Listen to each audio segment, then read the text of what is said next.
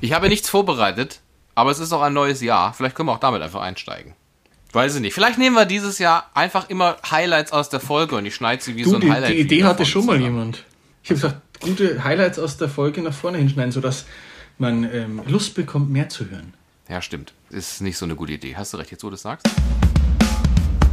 Zwei Stimmen für ein Halleluja.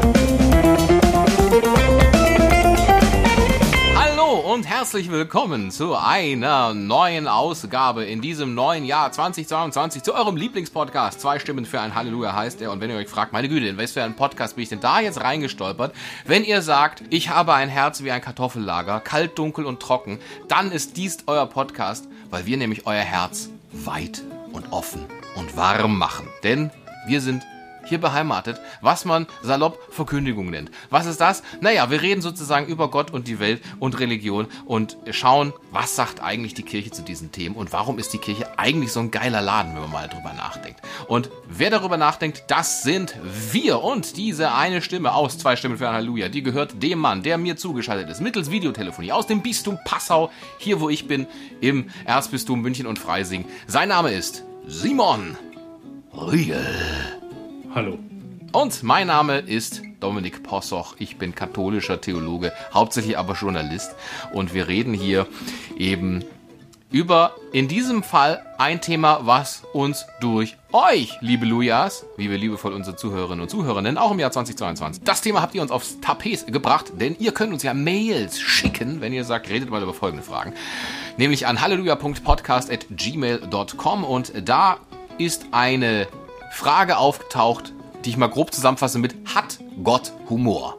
Das ist das Thema dieser Folge. Aber bevor wir uns darum weitgehend befassen, schauen wir nochmal zurück auf die vergangene Folge vom Dezember 2021. Und um Sachen gerade zu rücken, die vielleicht etwas verschütt geblieben sind, haben wir folgende Rubrik. Unsere Miesner-Tätigkeiten. Keiten, Keiten, Keiten. Ehrlicherweise aus der vergangenen Folge ist es nichts. Aber was ist im vergangenen Jahr liegen geblieben? Das hatte ich mir mal aufgeschrieben und dann einfach vergessen. Und zwar, wir sind schon seit über einem Jahr, gibt's jetzt diesen Podcast. Seit über einem Jahr, Simon, machen wir diesen Podcast. Zwei Stimmen für ein Halleluja. Und äh, es ist erfolgreicher denn je, möchte ich sagen. Ne? Ja. Also es ist schon, schon sehr gut. Alles. Sind wir immer noch auf Platz 7 und 80. Und 20, um 80 sogar. Tatsächlich, kann man das ja mal sagen. Wir haben ein Jubiläum gefeiert 2021, was wir nicht gefeiert haben, weil ich es vergessen habe in der Folge, wo ich dann sage, hey, September, glaube ich, war der. Wir haben im August, glaube ich, so unseren, unsere, die nullte Folge aufgenommen, die wir nie ausgestrahlt haben, aus gutem Grund. Und dann haben wir die erste Folge, glaube ich, im September 2020 ich hab gemacht. keine Ne? gesicherten Informationen. Ja, doch, ich glaube, so war's. Und ist aber kein Grund, um jetzt aufzuhören oder müde zu werden, denn es gibt noch sehr, sehr viele Fragen da draußen, die einer Antwort bedürfen. Und es gibt noch sehr viele Leute, die uns bei Apple Podcasts fünf Sterne geben sollten. Und uns abonnieren könnten und uns regelmäßig hören könnten, gibt es auch noch sehr, sehr viele Leute. Ja, wenn du dich jetzt angesprochen fühlst, lieber Luja, dann mach das. Oder wenn du eine Oma hast, die ein Handy hat, dann abonniere auf ihrem Handy unseren Kanal und gib fünf Sterne. Vielen Dank. So, und das war's schon mit der Meistertätigkeit und dann gleiten wir ein in eine unserer liebsten Rubriken dieses Podcasts. Der Schluck zum Sonntag. So, wir, haben sicherlich so sachkundig wie wir sind vorhin schon erklärt, dass das wieder so eine Hybridfolge ist, wo Teile äh, äh, so. So. Und jetzt ist dieser Teil an diesem Podcast, wo wir wieder gemeinsam auf der Couch sitzen, weil es ist unsere liebste Rubrik, nämlich es ist die. Warte mal, mies nicht. Normalerweise, wenn du mich das erste Mal ansprichst im Podcast, muss ich Hallo sagen. Ach und beim so. zweiten Mal sage ich Keiten, Keiten. Von daher.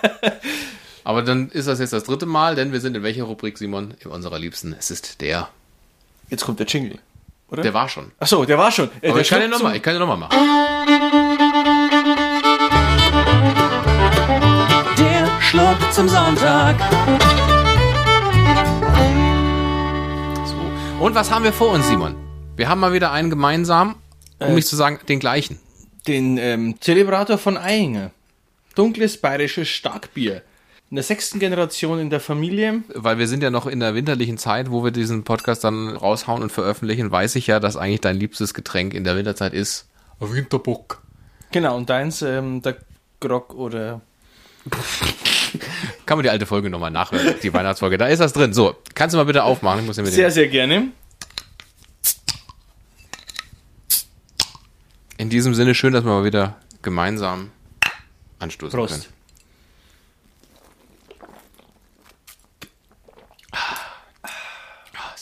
Ah, das ist gut, ja. Da trinke ich noch zwei und dann fahre ich heim. Mit den öffentlichen. Ja, natürlich. Ich habe, vielleicht hast du mal eine theologische Anschlussfrage an mich, weißt du, wo wir hier drüber diskutieren können. Ich weiß nicht, ob die Frage gut ist oder ob ich sie überhaupt richtig formuliere. Wir Katholiken machen ja gerne so ein bisschen Aussehens um unsere Sakramente. Du als ehemaliger evangelischer, evangelisch-lutherischer, wie, das ist so meine theologische Anschlussfrage, die vielleicht gar nicht so theologisch ist, weil sie geht ja in die evangelische Theologie hinein. Hat so Anführungszeichen in der Luft gemacht. Aber man hat sie, glaube ich, deutlich rausgehört. Wie, wie ist denn das, wie, wie verstehen denn die, die Evangelischen oder aus deiner Sicht, wie hast denn du als evangelischer Christ die Sakramente verstanden, bevor du dich intensiver damit beschäftigt hast? Wie würdest du sagen, versteht die Allgemeinheit so die Sakramente, die allgemeinen normalen Kirchgänger? Und äh, wie, wie denken die über die Katholiken mit ihrem, mit ihrem Sakramentengehabe und dass da was nicht möglich ist und nicht geht und so? Das würde mich mal interessieren.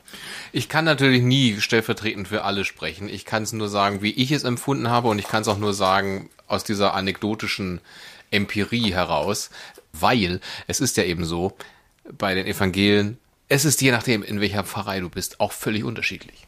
Es gibt Pfarreien, die voll auf Abendmahl abfahren und sagen, ist schon gut, mindestens einmal im Monat sollten wir das feiern.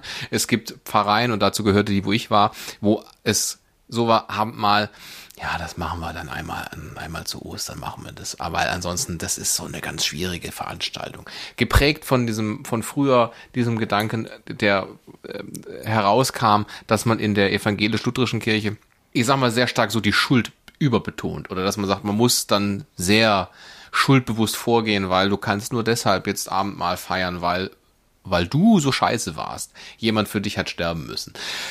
Generell, was das Stellenwert eines Sakramentes angeht, kann ich für mich persönlich sagen, aus meiner Erfahrung heraus, ich hatte keine Ahnung, was das ist. Also ich wusste auch nicht, dass das die, dass die zwei Sachen, die es dann gibt, nämlich die Taufe und die, das Abendmahl, dass das ein Sakrament ist, keine Ahnung. Es war halt irgendwie was da. Es, also sozusagen wurde nicht gesagt, Leute, das sind Sakramente, wir haben zwei, die anderen haben sieben. Aber dass wir nur zwei haben, hat folgende Gründe. Kann ich mich nicht daran erinnern, dass, ich, dass mir das irgendwie mal so aufgeschlossen worden wäre. Der Blick auf die Katholiken, speziell auf die Sakramente hinbezogen, hat bei mir nicht stattgefunden. Keine Ahnung. War wirklich so, dass man sagt, ja, für die ist das irgendwie was Wichtigeres. Also deswegen machen die das in jedem Gottesdienst. Aber stell dir mal vor, wir würden das jeden Sonntag machen, dann würde er noch länger dauern, der Gottesdienst. Also, ne, so, Mhm, verstehe. Dankeschön. gerne. Das war die theologische Anschlussfrage. Ja, ich hatte auf diese Hörermail verwiesen. Sie liegt mir vor und ich werde sie jetzt verlesen, damit wir wissen, wie kommen wir eigentlich auf die Frage, hat Gott Humor? Also, ich lese vor. Ich frage mich, ob Gott manchmal einen Schenkelklopfer braucht. Der Mensch soll sich gemäß Altes Testament, fünftes Buch Mose, Klammer auf, Deuteronomium für die Rechtgläubigen unter uns, Klammer zu, 31 Vers 6, auf Gott verlassen, aber nur er weiß, wie es ausgeht. Gott schaut auf sein Fußvolk und könnte es theoretisch recht lustig finden, wenn der Mensch glaubt, Gott will es und er steht mir bei, allerdings dann doch voll gegen die Wand läuft und sich eine blutige Nase oder Schlimmeres holt. Könnte Gott tatsächlich Humor haben? Gibt es hierzu Bibelstellen, die dies belegen könnten? Bei seinem Job gehört Humor sicherlich zur Stellenbeschreibung. Naja, Gott hört sicherlich euren Podcast, hoffentlich findet er den genauso gut wie ich und Millionen eurer Zuhörer. Wenn Gott euren Humor nicht teilt, könnte es vielleicht eng werden, wohin die Reise geht, wenn ihr irgendwann vor dem Allmächtigen tretet.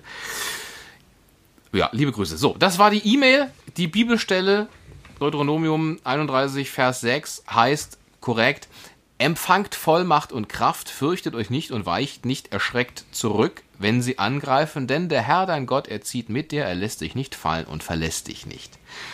So, und deswegen kommen wir auf die Frage, eine sehr, sehr schöne Frage, Simon. In diese Richtung haben wir uns eigentlich noch nie bewegt in den vergangenen Folgen. Gott, ist er das Giggle-Tool mit Ablachgarantie? Was ist denn ein Giggle-Tool? Ja, das ist ja halt einer, weißt du, so ein Humorbaron. Ein, Hu ein Humorbaron. ein Lachgraf. Ne? Also, ich mein, wenn, wenn man sich Gott vorstellt, den Vater, müssten wir da eigentlich alle an Fips Asmussen denken. Oder wie darf man sich das Ganze vorstellen? Oder Piet Glocke. mhm. Hat Gott Humor? Also das, worauf es ja hier ihm geht, ist ja Ist Gott schadenfroh eigentlich, oder? Darauf kommt Eigentlich ja, ne? Eigentlich Eigentlich will er wissen, Sinne- ist Gott schadenfroh.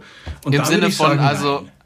also, dass man sagt, ich vertraue auf Gott und deswegen passiert mir nichts und dann passiert mir doch was, dass, er, dass es dann so ist wie, wir würden blinde Kuh spielen, weißt du, Simon? Ich verbinde dir so die Augen und drehe dich dreimal im Kreis und führe dich so als erstes, weil es einer filmt, für meinen TikTok-Channel, so voll gegen so eine Mauer. Und natürlich, und dann landen wir bei Fail Army oder sowas.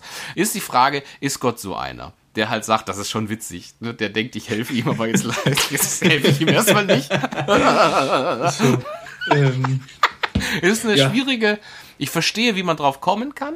Ne, wenn jemand sagt, ich habe doch gebetet und jetzt klappt es nicht, also da, da lacht sich doch Gott ins Fäustchen. Wie nähern wir uns dieser Frage, hat Gott Humor? Steht das irgendwo in der, in der Bibel, dass Gott auch mal gerne schmunzelt? Die nähern wir uns Frage ist, Simon? ob er gern schmunzelt oder ob er einfach schadenfroh ist.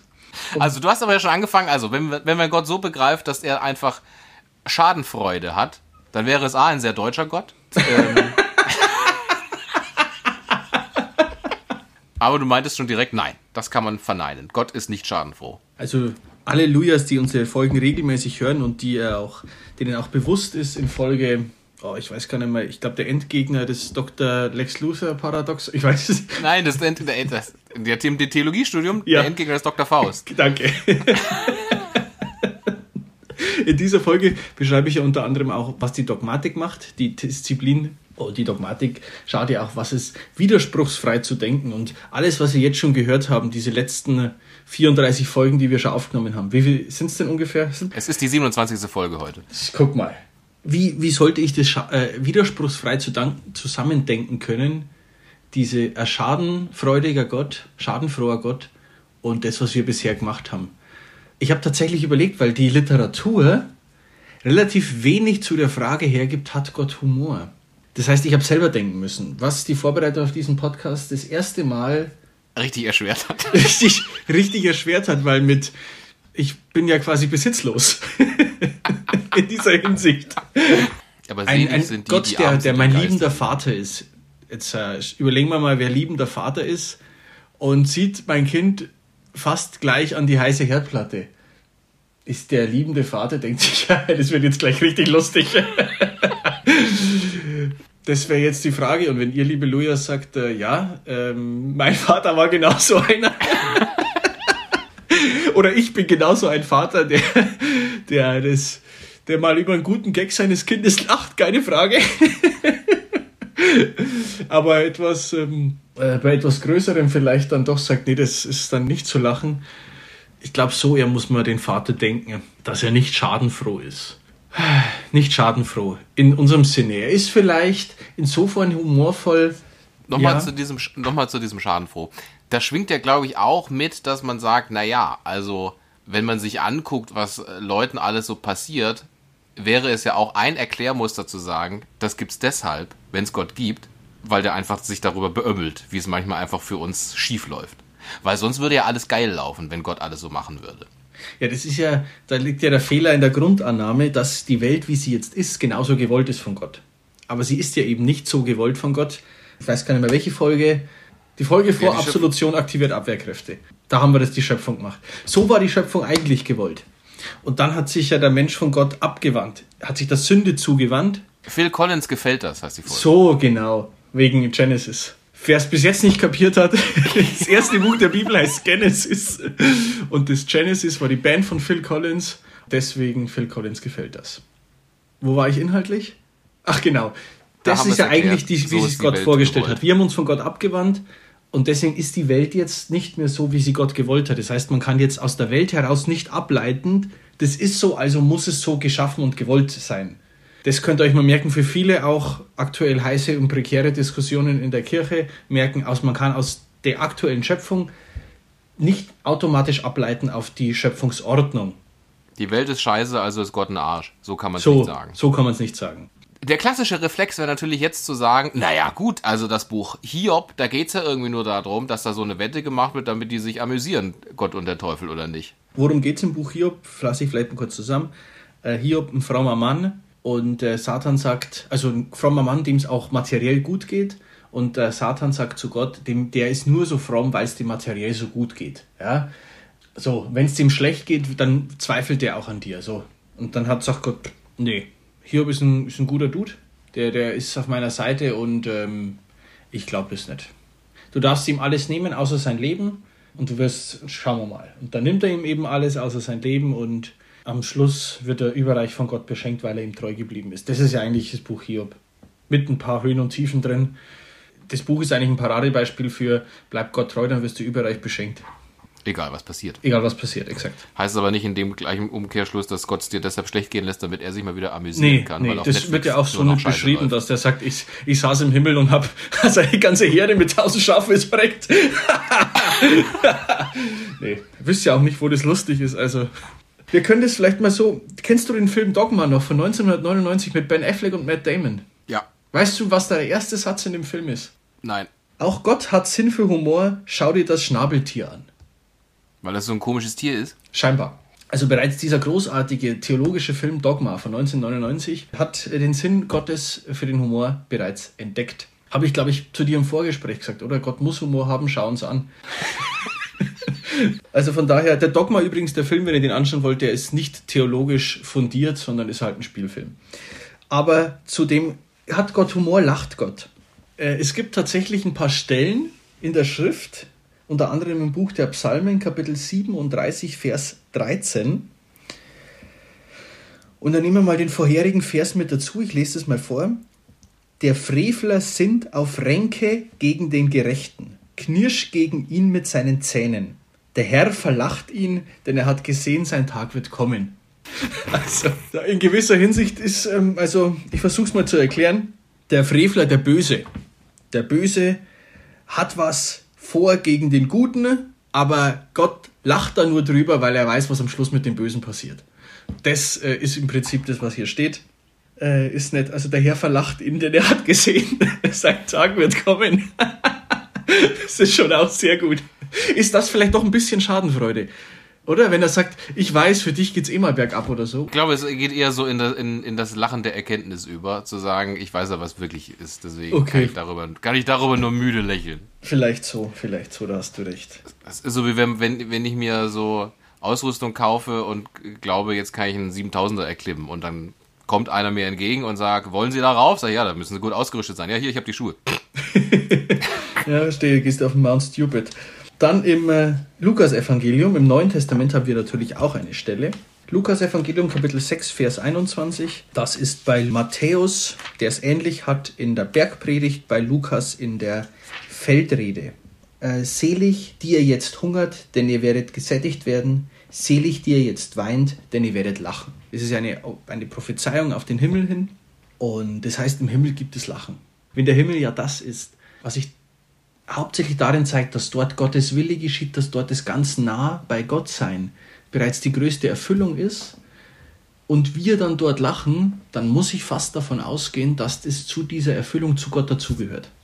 Weil sonst würde ich ja dort nicht lachen, wenn dort eigentlich ja nur die Beziehung zu Gott äh, das Zentrale ist.